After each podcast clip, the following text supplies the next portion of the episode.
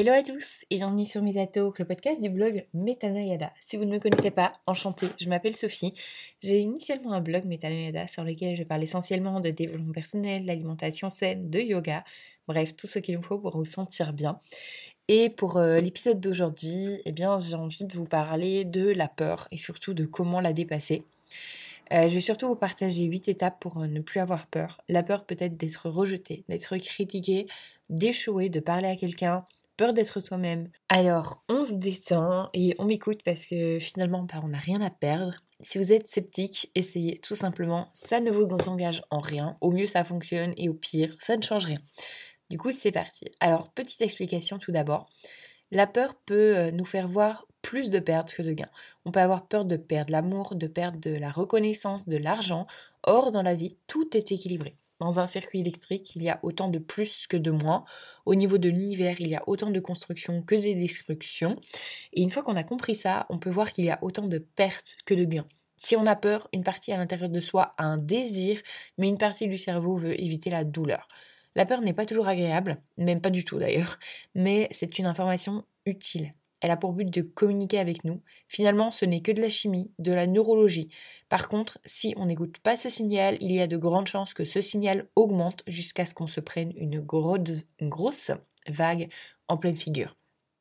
Dites-vous que tout ce que vous vivez, c'est que vous devez le vivre pour avancer et pour grandir.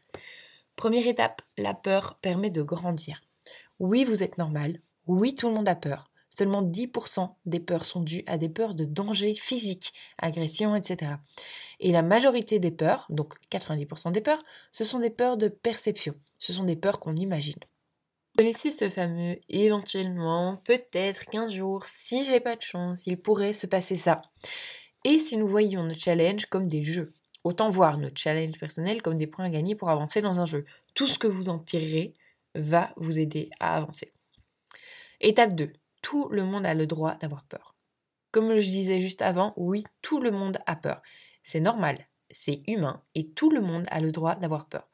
Personne n'est hors de portée, même pas le Dalai Lama ou Beyoncé ou peu importe qui vous admirez.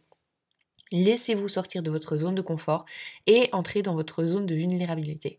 Retrouvez tous les autres êtres humains dans cette zone. La peur vous accompagne depuis votre naissance. Considérez-la plutôt comme une amie, une partenaire, que comme une ennemie. Finalement, elle ne vous veut que du bien. Elle veut vous faire avancer, vous faire devenir plus fort ou plus forte. La peur vous signale qu'il se passe quelque chose d'important pour vous. Dissociez la sensation de la conséquence. Ce n'est pas parce que vous avez peur que vous allez forcément rater. Non, la peur vous signale simplement que vous êtes à un moment clé et que c'est le moment d'avancer, d'apprendre, voire d'aller plus loin. Étape 3, on respire et on se tient bien et on sourit. On a tendance, lorsqu'on a peur, à se courber, à se recroqueviller, ou bien on ne respire plus correctement, on est en apnée. Le meilleur conseil de ces 8 étapes que je vais vous donner, c'est le suivant. Premièrement, on respire calmement. On compte jusqu'à 7 en inspirant, on retient en comptant jusqu'à 7, on souffle en comptant jusqu'à 7, et finalement, on retient pendant 7 temps. C'est la respiration de détente, la respiration 7, 7, 7, 7. J'ai rien inventé, mais elle est incroyable. Deuxièmement, on se tient droit, on relève le menton et on montre son côté battant. Le cerveau, en fait, va s'adapter à la posture qui est euh, relevée et donc plus forte. Et troisième chose, on sourit. Le sourire a un pouvoir incroyable sur le mental, c'est votre meilleur allié, alors souriez. Étape 4, on se concentre sur les gains. Et si on arrêtait les et si, et si, et on se focalise simplement sur ce qu'on va gagner, que ce soit sur le chemin ou à l'arrivée. On pense à soi, mais aux autres aussi. Peut-être que notre action inspirera d'autres gens, alors oui, c'est possible qu'une telle éventualité arrive, mais restez concentré sur ce que ça va vous apporter. Et même si vous ratez, ce n'est pas grave, vous apprenez et c'est ça que vous aurez gagné, ça vaut toutes les victoires. Étape 5, le pouvoir des souvenirs positifs. Gardez un maximum en mémoire toute la gratitude, les bons souvenirs, etc le cerveau va automatiquement chercher dans la mémoire. Donc pensez à toutes ces fois où vous avez eu peur, mais où la finalité s'est bien passée. Vous devenez ce que vous voyez, alors ne voyez que du bon.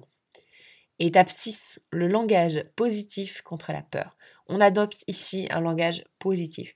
C'est fini les et si, et encore une fois, on ne se dit pas je ne veux pas que blablabla arrive, mais je veux que blablabla arrive. On tourne les phrases positivement, tout simplement.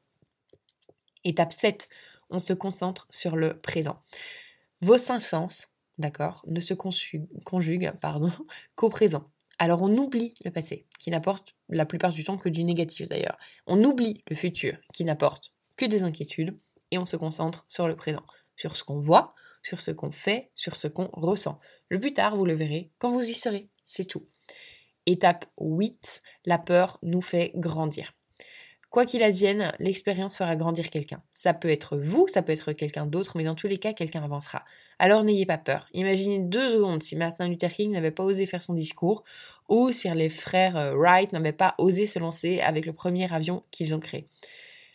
Dites-moi quelles sont vos plus grandes peurs. Euh, j'espère en tout cas que cet audio aura pu vous faire relativiser, qu'il vous aura peut-être détendu. Et puis, euh, ben moi, je vous dis à bientôt pour un nouvel épisode. Salut